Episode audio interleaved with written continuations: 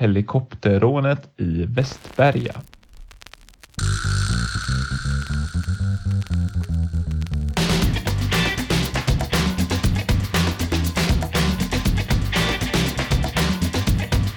Hallo und herzlich willkommen zu Folge 6 von Verbrechen für Weicheier, unserem True Crime Podcast ohne Mord, bei dem wir euch zweiwöchentlich mitnehmen in die Welt der ScharlatanInnen und TrickbetrügerInnen. Mein Name ist Lino und ich sitze hier wie jede zweite Woche mit meinem lieben Freund Niklas. Hallo. Hallo. Na?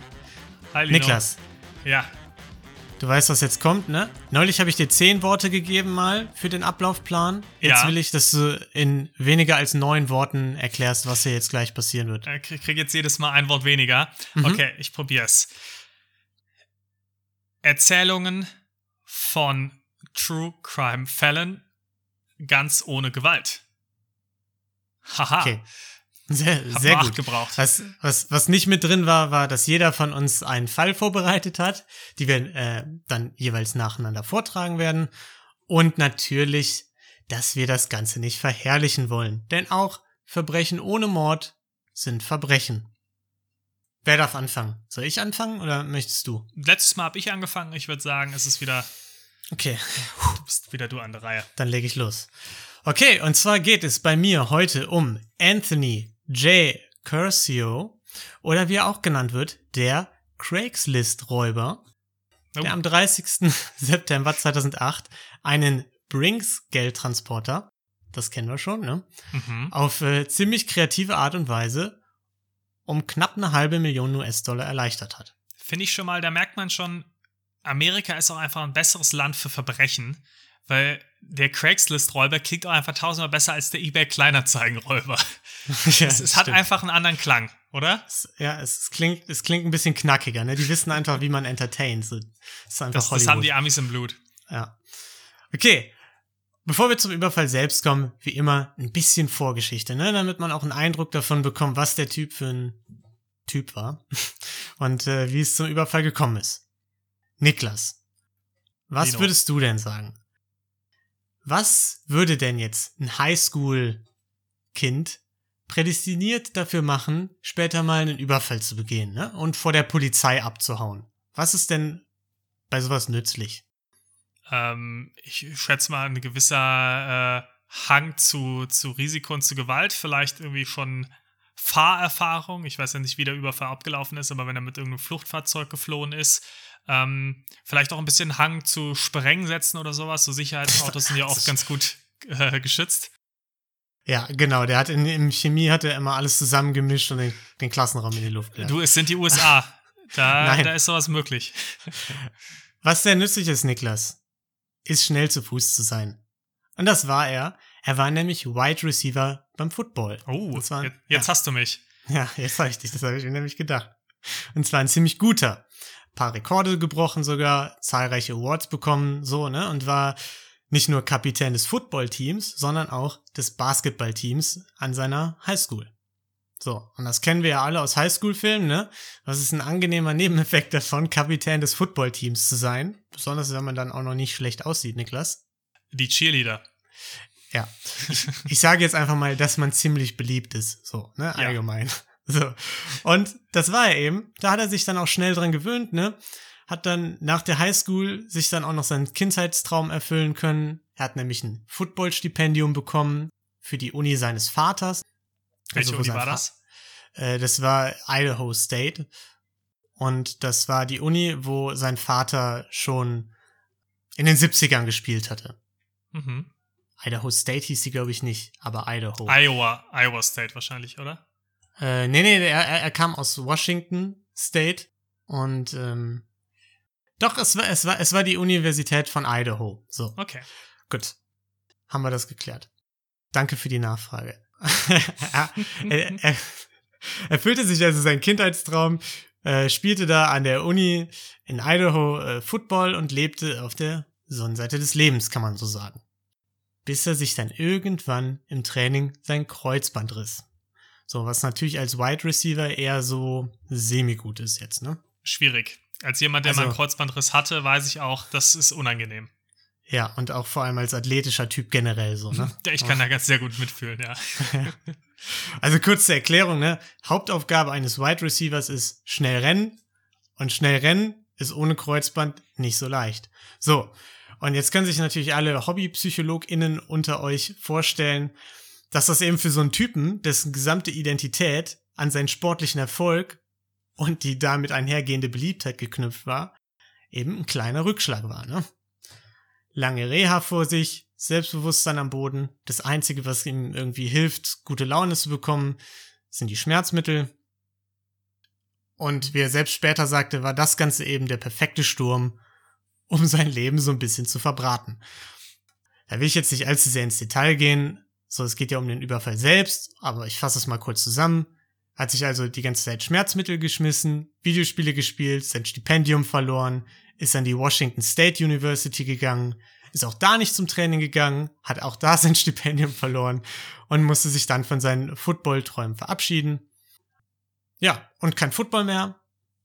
Wie will man dann bloß beliebt bleiben, Niklas? Was bleibt dann noch? Gewalt. Geld. Autos, Geld, Geld Statussymbole, ne?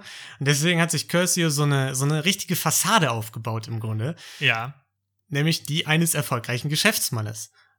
Nach außen hin alles super. Er hat das College sogar beendet, hat äh, eine Immobilieninvestmentfirma gegründet, hat sein Highschool-Sweetheart äh, geheiratet, ne? Schön zwei Kinder bekommen. Also eigentlich alles. Äh, alles wie im Film. Genau, alles wie im Film. Die Wahrheit war leider aber ein bisschen traurigerer Film, denn 2008 war ja mh, hm, der Überfall. Was war da noch? Finanzkrise, sein Geschäft ging den Bach runter.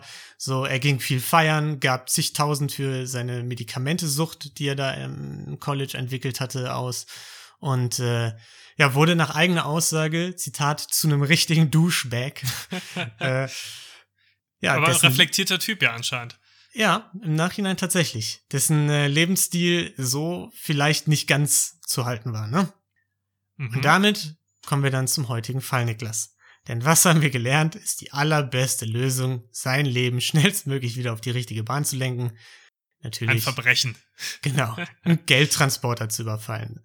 Und das hat der gute ja ziemlich erfolgreich gemacht. Aber wie?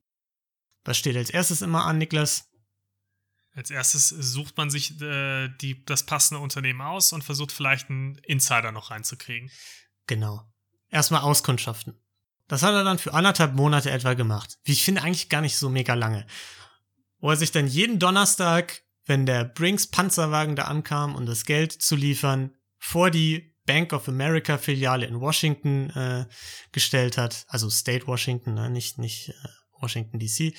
Und äh, ja, das Ganze beobachtet hat hat sich dann den Zeitplan da notiert, sich die Standorte der Kameras aufgezeichnet, abgecheckt, wo der Wagen vielleicht einen toten Winkel hat, ob die Waffen, äh, Wachen bewaffnet äh, sind, was das Polizeiprotokoll im Falle eines Überfalls da in der Gegend ist. Und auch, ob halt eben genug Geld rumspringen würde. Mhm. Ja, in einem Interview später sagt er, das, das fand ich ganz interessant, dass die größte Überraschung für ihn war tatsächlich, wie aufmerksam die Wachen waren und dass sie sich immer so vorsichtig umgeschaut haben. Das hat und, ihn überrascht? Ja, das hat ihn tatsächlich sehr überrascht. Und deshalb ist er direkt dazu übergegangen, sich Arbeitskleidung anzuziehen, also ein blaues Hemd und eine Warnweste.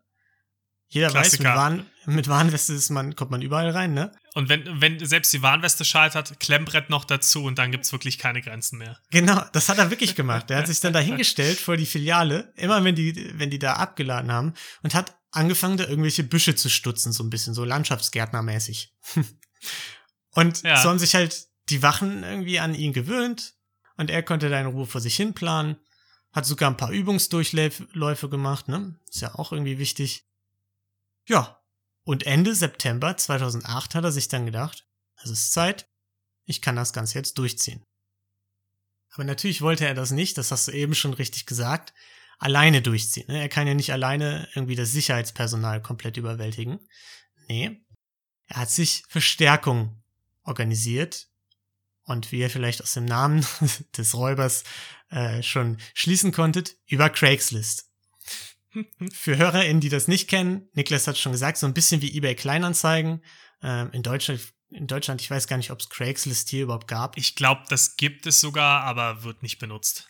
Ja, auf jeden Fall eine Plattform, auf der man die verschiedensten Anzeigen schalten kann. Ne? Also zum Beispiel, ich brauche Hilfe, mein Auto in die Garage zu schieben. Ich gebe euch 10 Dollar und dann kommt jemand vorbei, kriegt 10 Dollar und hilft dir.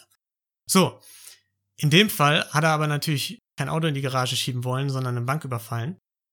Und deswegen hat er 15, so zwischen 15 und 20 Leuten, knapp 30 Dollar pro Stunde geboten, um in Jeans, blauem Hemd, Arbeitsschuhen und einer gelben Warnweste am 30. September auf dem Parkplatz der Bank of America aufzukreuzen.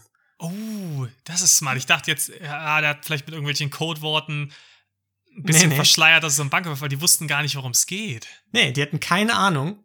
Auch nicht, als er sie darum gebeten hat, noch eine Schutzbrille und Malermaske mitzubringen. ja, sehr unauffällig, wie ich finde. Aber in einem Interview später hat er dann gesagt, dass er wirklich den Eindruck hatte, die hätten es überhaupt nicht gecheckt. Also, ne, die haben das nicht in, in Verbindung gebracht. So. Er hat aber gesagt, dass sie total nervig waren. Weil als die Fake-Arbeiter denn am Tag des Überfalls dahin kamen und planlos da rumstanden und nicht wussten, ja, und jetzt? Haben sie sich natürlich an ihn gewandt, weil er da eben schon im gleichen Outfit rumstand, um die Büsche zu stutzen. und, und er meinte, er hätte da erst so totale Probleme bekommen, die ganzen Leute abzuschütteln, weil die ihm auf Schritt und Tritt gefolgt sind und musste so um eine Ecke verschwinden und sich schnell die Tarnkleidung ausziehen und so, damit die dem nicht mehr an der Backe hängen. Das finde ich so. richtig gut. ja, finde find ich auch witzig. So, da, damit rechnet man ja gar nicht. Naja, und als der Truck dann kam, als er sich dann näherte, hat er sich hinter einem Busch schnell wieder umgezogen, ne? Schön in die Arbeitskleidung geschmissen und ist eben zum Wachmann gerannt, als der dann da mit dem Wagen, mit den ganzen Geldtaschen äh, Richtung Bank äh, lief und hat ihm eine Ladung Pfefferspray in die Augen geballert. Der war natürlich komplett überrumpelt, hat sich die Augen gehalten und Kersey hatte eben Zeit, sich zwei Taschen zu schnappen. Mit rund 400.000 Dollar hat er später gesagt, hat das Geld nie so komplett gezählt und äh, in Richtung eines nahegelegenen Flusses zu rennen.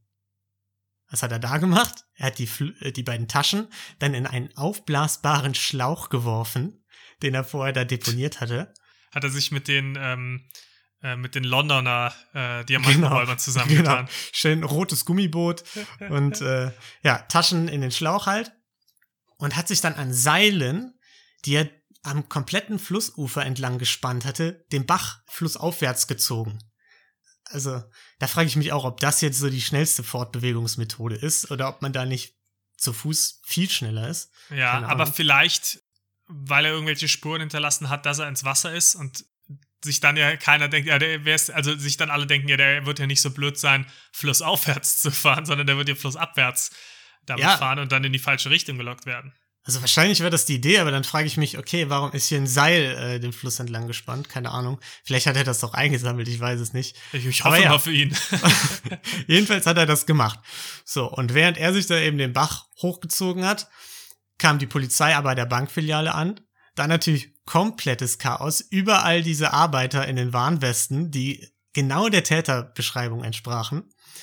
Ja, und eben komplette Überforderung bei der Polizei. Keine Chance, da irgendwas zu machen.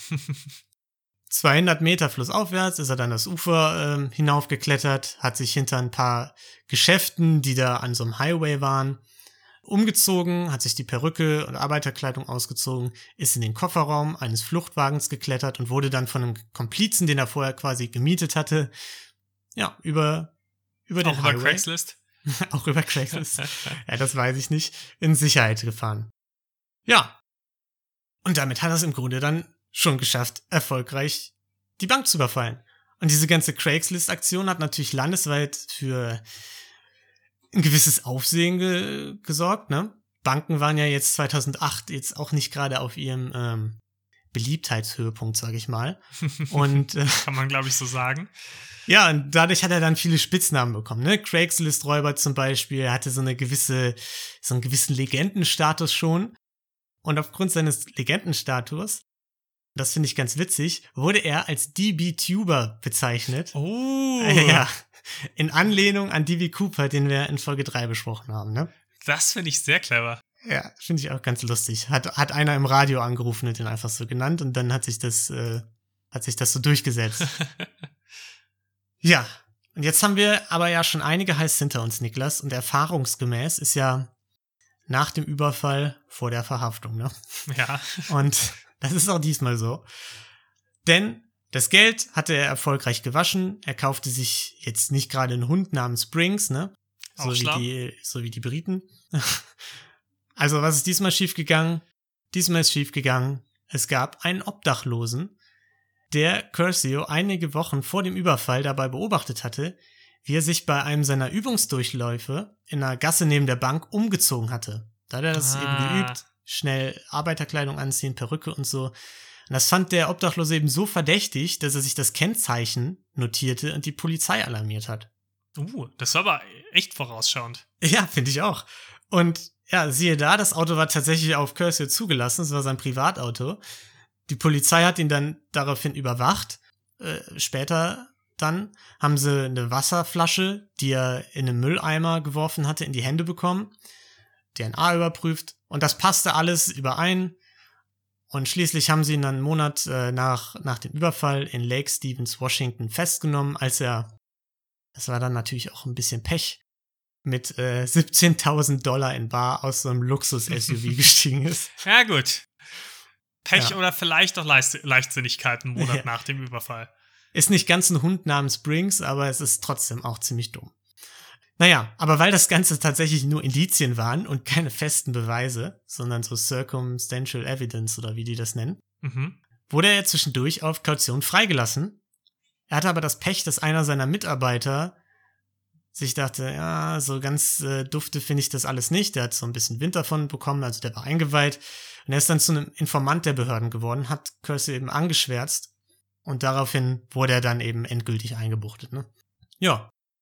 Und ein Großteil des Geldes, mit Ausnahme des äh, Gehalts quasi für den Fluchtwagenfahrer und ein, zwei Komplizen, die Cursey auch nicht äh, angeschwärzt hat im Nachhinein, ähm, wurde ein Großteil des Geldes wiedergefunden und Cursey musste eben für 72 Monate ins Gefängnis.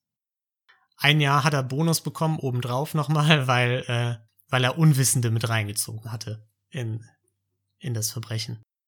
Dafür gibt es Ja. nochmal extra Strafe. Ja, scheinbar. Also, Interessant.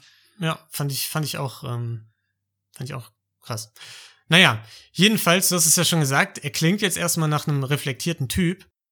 Und tatsächlich war er das auch, denn wir kommen jetzt noch ein bisschen zum Happy End.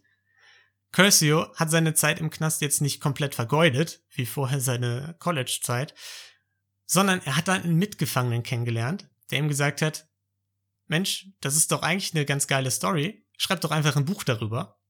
Und das hat er halt gemacht. Über den Mitgefangenen ist er mit einem Biografen in Kontakt gekommen, ständiger Briefwechsel. Und so hat er schon während seiner Gefängniszeit eben sein Buch angefangen, sein Buch zu schreiben, namens Heist and High, das er dann nach der Entlassung fertiggestellt hatte. Und darüber hinaus hat er in der Einzelhaft, ne, hat viel an seine Töchter gedacht und so angefangen, viel zu zeichnen und Kinderbücher zu schreiben. Okay. Auch darunter mehrere Bestseller und ein paar Auszeichnungen hat er auch gekriegt. Insgesamt 20 Stück hat er geschrieben. Ich, also nicht alle, nicht alle in seiner Gefängniszeit, aber auch im Nachgang. Beispielsweise My Daddy is in Jail ist Gut. eines davon. Weiß ich jetzt nicht, wie groß die Zielgruppe da insgesamt, wobei in den USA wahrscheinlich schon sehr groß. Ja, genau. Er hat eben so, eben so ein bisschen seine Erfahrungen und die seiner Kinder so, ne, sich dadurch inspirieren lassen und eben Bücher für Kinder geschrieben, deren Eltern vielleicht äh, ein bisschen Probleme mit dem Gesetz bekommen hatten und so. Um denen eben damit zu helfen, damit umzugehen. Ja, und ähm, im April 2013 wurde er dann entlassen aus dem Gefängnis, ist mit seiner Tochter und Frau, äh, mit seinen Töchtern und der Frau nach Seattle gezogen und arbeitet seitdem, neben den Büchern, die er geschrieben hat, mit Jugendlichen zusammen, hält Vorträge über Drogenmissbrauch, spricht an Colleges mit Athletinnen ne, und Athleten, so auch wenn die verletzt sind und so, hält Vorträge, um eben zu verhindern, dass andere ähnlich abrutschen wie er und äh, ähnlich schlechte Entscheidungen treffen wie er. Damit es kein, keine Konkurrenz auf dem Büchermarkt für ihn gibt. genau, genau. Aber nicht schlecht, ja. Ja. Finde ich beeindruckend. Ja, jetzt kann ich noch ein, ich könnte noch ein deepes Zitat von ihm zum Ende Ja, vorlesen. doch, das, Okay. das gerne. Wenn man andere Menschen so behandelt, wie man selbst behandelt werden möchte, wenn man sie an erste Stelle setzt und gute Dinge für sie tut, kommt alles zurück. Das war der Schlüssel zu meinem Glück. Ja, ich sag mal leicht cheesy, aber an sich eine nette Ja. Aussage. Kann man mal machen. Kann man mal machen, ja, sehr schön. ja. Ja, Seattle, schöne Stadt auch. Ja. Da ist auch äh, die Washington, äh, die University of Washington ist da auch. Das heißt, da kann er, kann er da auch immer schön zu den Footballspielen gehen. Super. Genau. Ja. Eigentlich, eigentlich fand ich so Also, zwischendurch bisschen Depri geworden, die Geschichte. Und dann im Endeffekt aber totales Happy End, ne? Eigentlich so ein, so ein ganz herzerwärmender Fall, muss ich sagen. Ja. Eigentlich der, klingt der nach einem ganz netten Typen, der hat so ein paar falsche Entscheidungen getroffen. Ähm, aber an sich, ja, es ist, hat, er, hat er ja nochmal die Kurve gekriegt, zum Glück. ja, ich würde sagen, einer der, der sympathischeren Verbrecher, die wir bisher hatten. Ne? Auf jeden Fall, auf Ja. jeden Fall. Ja. Aber trotzdem, bitte keine äh, Geldtransporter ausrauben, ne? Selbst wenn ihr sympathisch seid. Ist trotzdem Ihr okay. könnt nämlich nicht gut genug schreiben, das lohnt sich Genau. nicht. genau. Ja, gut, das war mein Fall für diese Woche, Niklas. Sehr schön, ja, äh, finde ich sehr schön. Ich habe jetzt auf jeden Fall direkt viel bessere Laune. Das ist gut. Ähm, sollen wir zu meinem Fall springen? Ja, würde ich sagen, ne? Sehr schön. Ich fand es auch super, dass ich keine Inflationsfrage beantworten musste. Allein deswegen habe ich schon riesen, riesengroße Ja, Laune. ich dachte mir 2008 so, komm, das lohnt können wir sich uns noch nicht. schenken. Sehr gut. Also, für meinen Fall, ähm, da sprechen wir über äh, den spektakulärsten Raub der schwedischen Geschichte, wie er oft bezeichnet wird. Ähm, vom Timer gesehen wurde der auf Platz 10 der unverschämtesten Raubüberfälle aller Zeiten gewählt. Äh, wir haben einige von diesen Fällen aus der Top 10 auch schon besprochen. Äh, unter anderem auch Platz 1. Hast du eine Ahnung, wer Platz 1 sein könnte? Die Kronjuwelen? Ne, Ne. DB Cooper. Ah, ja, DB natürlich. Cooper ist der unverschämteste Raubüberfall aller Zeiten. Ähm, genau, also da auch auf Platz 10, also war schon, war schon recht dreist. Du wirst auch nachher sehen, wieso. Ähm, und wir befinden uns für den Raubüberfall in Schweden. Und dadurch, dass mein Schwedisch nicht so gut ist ähm, und ich wahrscheinlich jetzt den Namen des Raubüberfalls komplett zerhackstückeln würde, habe ich einfach einen schwedischen Kumpel Eric von mir gefragt, ob er mir das einfach mal aufnehmen kann, den Namen des äh, Überfalls. Ähm, den schneiden wir jetzt an der Stelle auch rein, damit Wow. ihr das von einem echten Schweden hört und nicht von mir.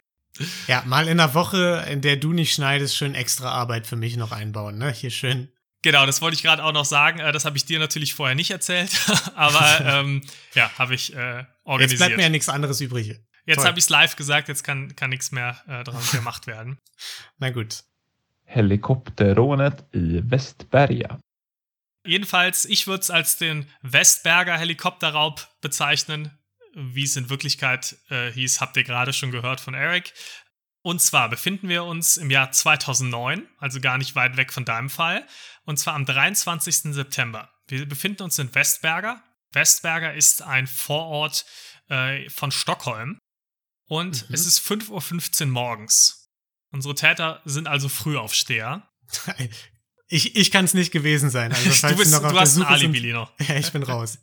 Ähm, und zwar um 5.15 Uhr morgens, was passiert da? Ein Helikopter landet auf dem Dach von einem Gelddepot. Vier Minuten später geht ein Anruf bei der Polizei ein, dass hier wohl gerade ein Überfall stattfindet. Ja, nachdem dieser Helikopter Find gelandet, ja, Finde ich auch sehr subtil. Schön mit einem Heli Also, nachdem wir ja schon rote Gummiboote und alles hatten, Helikopter hatten wir jetzt noch nicht. einfach also, ein Helikopter auf dem Dach, aufs Dach stellen, finde ich auch, das ist einfach ein Statement. Da weißt Ja, du auch, was los auch. ist. Es hat trotzdem vier Minuten gedauert, bis die Polizei informiert wurde. Die Täter, drei oder vier bewaffnete Personen, springen aus dem Heli raus. Ähm, wie viele es genau sind, ich habe es versucht nachzuzählen. Ich habe die ähm, Überwachungsaufnahmen mir angeschaut. Es, die Überwachungsaufnahmen, es ist wirklich, also es sieht aus wie irgendwelche Bigfoot-Aufnahmen. Es ist unmöglich zu sagen, ob es drei oder vier Männer waren. Deswegen steht auch in allen Quellen drei oder vier. Ich habe keine Ahnung. Eine der beiden Zahlen wird es aber sein. Die springen auf jeden Fall aus dem Heli und ähm, fangen an, auf das Glasdach äh, einzuschlagen und ähm, das also au die Scheiben so aufzubrechen. Es gibt auch Zeugenaussagen später, die dann der Polizei erzählen, ah ja, die Täter haben sich aus dem schwebenden Heli herabgeseilt. Stimmt halt überhaupt nicht. Wenn man sich die Aufnahmen anguckt, sieht man, die, der Heli ist gelandet und die Männer steigen einfach aus. Ja, aber klingt halt spektakulärer. Ne? Es Die haben ja von Hollywood gelernt, die wissen, okay, wir müssen das knackig verkaufen. Ich glaube auch, die wollten ein bisschen amerikanischer sein. Ja, Nee, zeigt einem aber auch nochmal, wie unzuverlässig Zeugenaussagen auch oft sein können. Also wie schnell man sich auch Sachen einfach falsch merken kann, ja. die, die man gerade erst gesehen hat. Ähm, jedenfalls haben sie keine Seile benutzt, sondern was sie gemacht haben, sie haben diese Scheiben eingeschlagen und sind dann mit Leitern oder einer Leiter runtergeklettert und haben sich dann äh, dort in, innerhalb dieses Depots mehrere Türen aufgesprengt und auch eine Tür aufgeflext. Das kann man sich auch angucken in den Security-Aufnahmen und sind so zum Geld in dem Gebäude gekommen. Was ist dann passiert? Es ist jetzt 10 Minuten später, wir haben 5.25 Uhr, also genau 10 Minuten seit der Landung.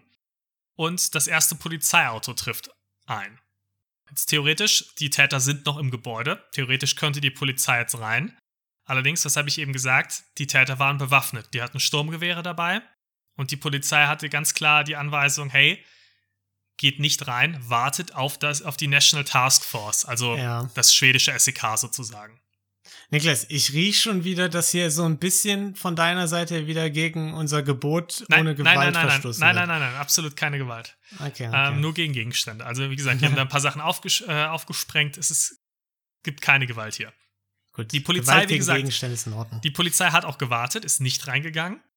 Und zehn Minuten später ist dann der Heli wieder auch abgehoben, mit der Polizei vor der Tür, die Täter und die Beute im Heli. Die Beute waren circa 39 Millionen schwedische Kronen. Ui, So, Lino. Wie viel Ja. ist das in Euro? das weiß ich natürlich.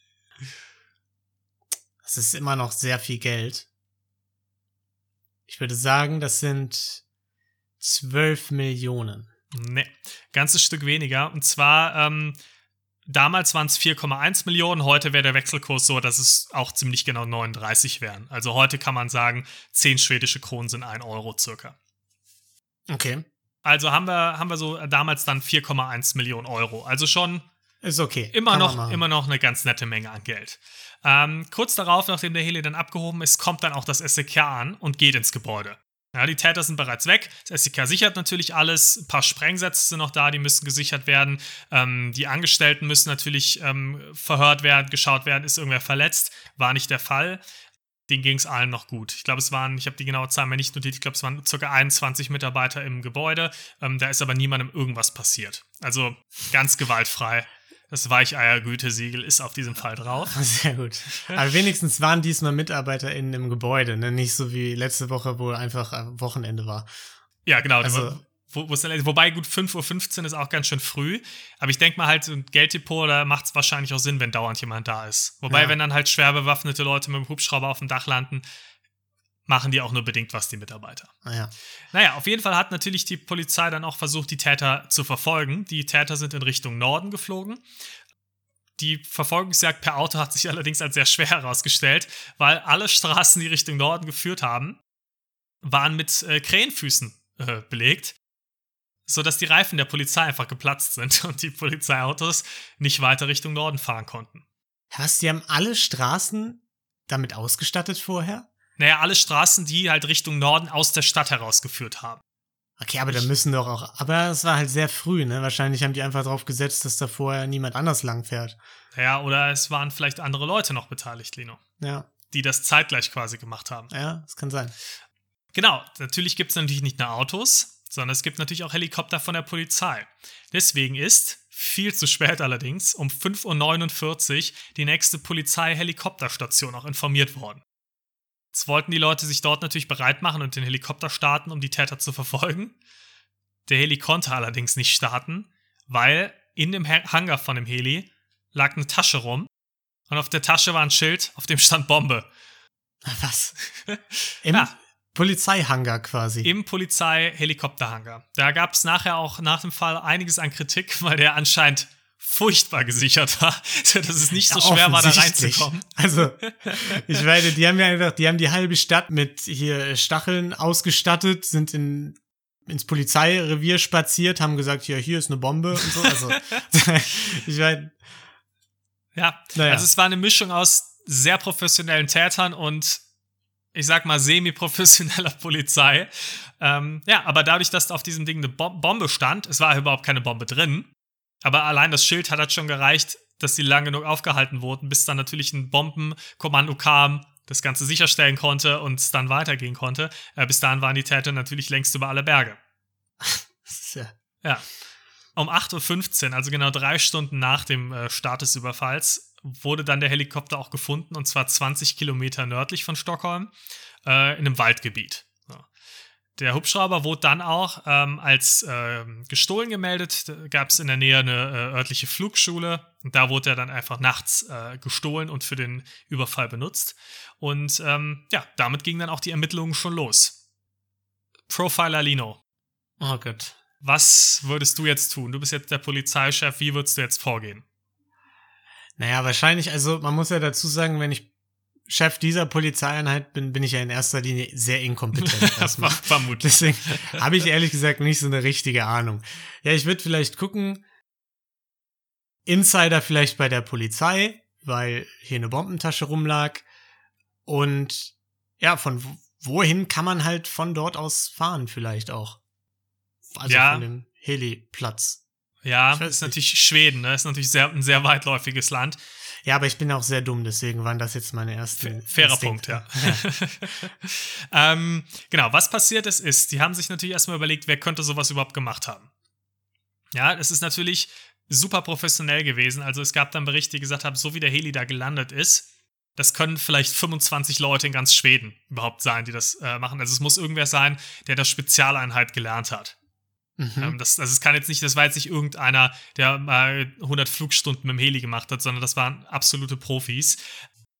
Man ging also von Ex-Militärs aus und zusätzlich, das war eine Info, die habe ich dir jetzt natürlich verschwiegen, ähm, gab es im August, es, es tut mir leid, gab es im August schon einen Tipp von der serbischen Polizei, dass wohl ein Helikopterraub gerade von der internationalen Bande geplant wird. Und ähm, die Bande hatte nämlich schon versucht, äh, in Serbien einen Hubschrauberpiloten zu rekrutieren. Hat aber nicht geklappt. Dann haben sie sich nach Schweden orientiert und die serbische Polizei hat dann bei den Kollegen mal angeklopft und hat gesagt, hey Leute, da könnte bald mal was sein. so. Zwei dieser Männer, die dann nachher auch verhaftet wurden, da kommen wir gleich zu, wurden auch schon dann seit August, seitdem dieser Tipp kam, bisschen beschattet und es gab Ermittlungen gegen die beiden. Den konnte aber nichts nachgewiesen werden, weswegen die Polizei nicht tätig werden konnte. Also hat da auch die Polizei vielleicht auch nicht den besten Job gemacht, wenn zwei der Männer nachher doch auch verhaftet wurden und da anscheinend daran beteiligt waren und man schon wusste, wer die Täter sind und man es denen trotzdem nicht nachweisen konnte.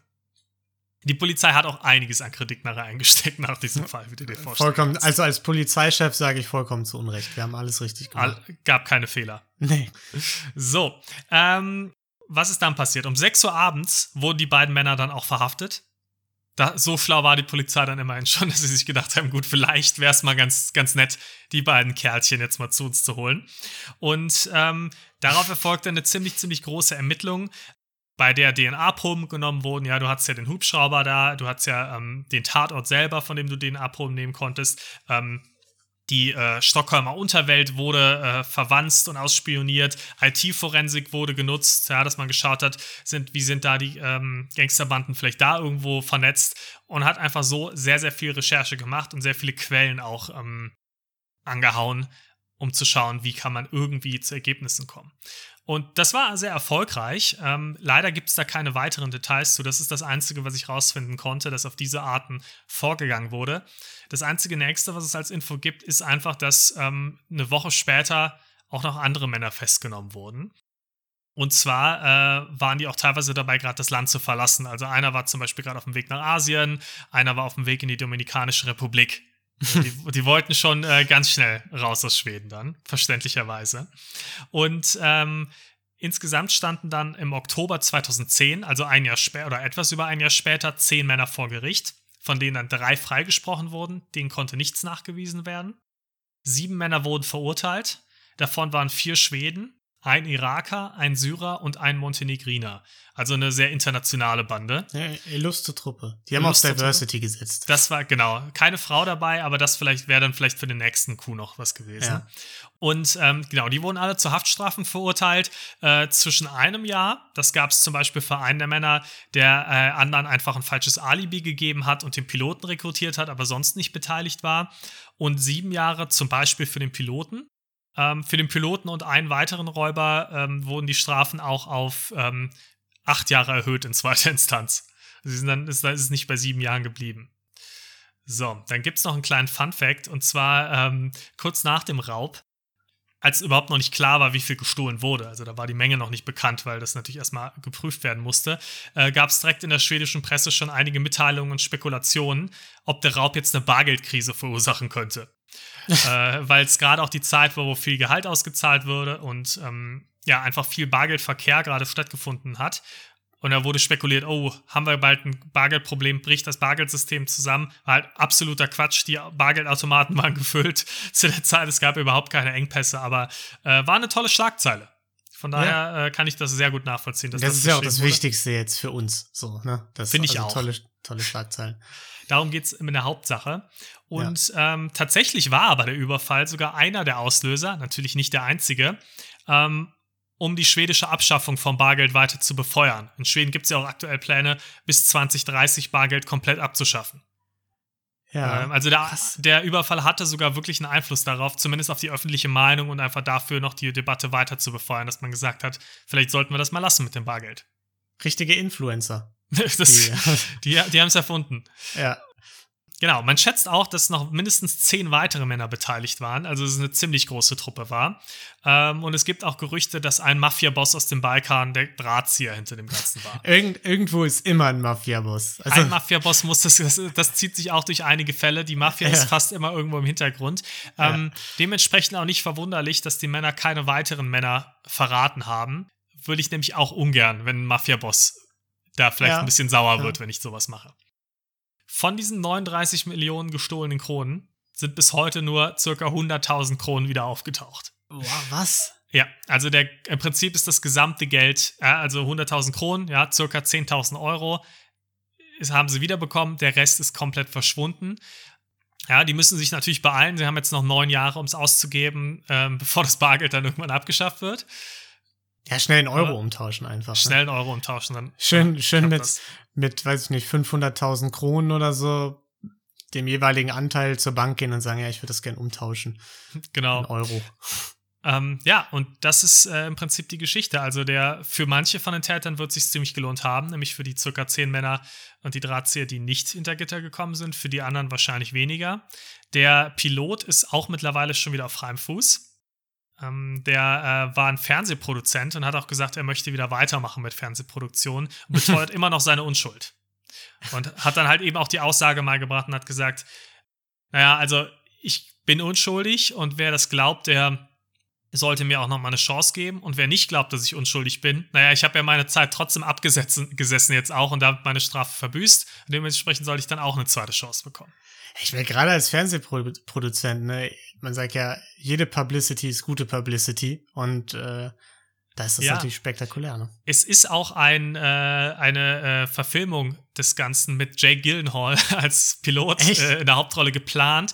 Allerdings sind die Quellen, die ich davon gefunden habe, ähm, auch schon alle was älter. Deswegen weiß ich nicht, ob das Projekt einfach okay. ein bisschen ähm, aber, im Sande verlaufen ist. Aber, aber ohne, Pläne ohne dass der Typ involviert ist. Also da ist jetzt nicht der nein, nein, Fernseh der war, okay. der war nicht involviert, aber ist natürlich, äh, wenn Jake Gyllenhaal dich spielt, ist natürlich auch ganz cool. Ja, ist okay. Also ich würde mich nicht beschweren. ja, das ja, war krass. Das war der, ich muss kurz nachgucken, weil ich mir den Namen nicht merken kann. Der Helikopterrånet i Västberga. Ja, hier vielleicht dann nochmal der Einspieler. Ja, da können wir vielleicht nochmal kurz reinschneiden. Ich weiß ja noch nicht, wie es äh, wie es wie es richtig klingt. Je nachdem, wie krass sehr anders. spiele ich das nochmal ein. Ja, ja, sehr schön. Da haben wir hier, also, dass der so einen Einfluss hatte, finde ich, finde ich äh, total krass. Also so, dass das wirklich diese ganze Bargeldgeschichte ins Rollen gebracht hat. Nur so ein Überfall. Ja, also die Diskussion gab es natürlich schon, aber das war halt nochmal echt großes Event bei dem das Ganze einfach nochmal ja, mehr in den Fokus gerückt ist. Ja. Ne? Also halt, muss ja auch überlegen, Schweden ist natürlich jetzt auch ein anderes Land als die USA zum Beispiel, wenn es um Kriminalfälle ge äh, geht. Und da ist so ein Fall natürlich noch mal zehnmal spektakulärer, als wenn er da passiert wäre. Mhm. Ja, verrückt. Verrückt, verrückt. Das waren unsere beiden Fälle diese Woche. Craigslist-Räuber und ähm, Westberger Helikopterraub. genau, der Untergang des Bargelds in Schweden. Ja, wir hoffen, es hat euch gefallen. Es waren ein bisschen kürzere Fälle diesmal, sehe ich mit Blick auf die Zeit gerade. Aber ist ja nicht schlimm. Beim nächsten Mal vielleicht ein bisschen länger. Wenn ihr Feedback habt, könnt ihr uns gerne schreiben auf Instagram oder mail at äh, verbrechenfürweicheier at gmail.com, wie ihr möchtet. Niklas, hast du noch abschließende Worte? Nee, ich bedanke mich fürs Zuhören und freue mich Ja. schon auf die nächste Folge. Ja, ich mich auch. Bis dahin, äh, bleibt gesund und bis dann. Tschüss. Tschüss.